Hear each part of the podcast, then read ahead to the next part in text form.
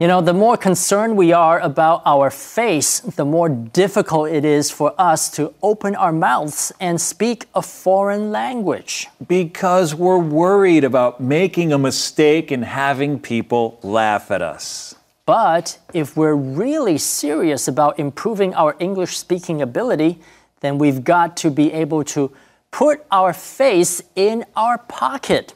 In other words, we can't worry about embarrassing ourselves. That's right. You know, not too long ago, I was in the elevator with one of my Chinese coworkers and noticed she was wearing a mask. Uh, did she have a cold? Well, that's what I thought too, but she said she had a large.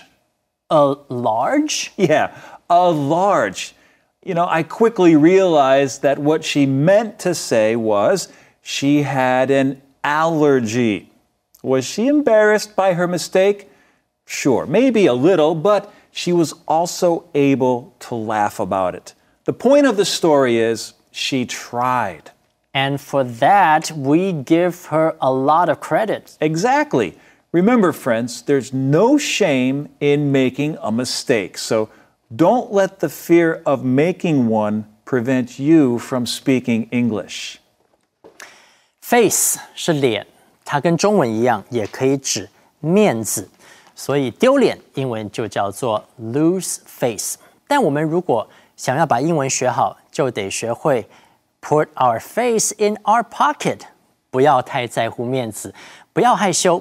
当你发现你用错了某一个单字或发音发的不正确的时候，你的反应是哦，好丢脸哦，还是一笑置之呢？会把英文学好的人，通常是后者。这就是今天的 Info Cloud，我们下一次云端见。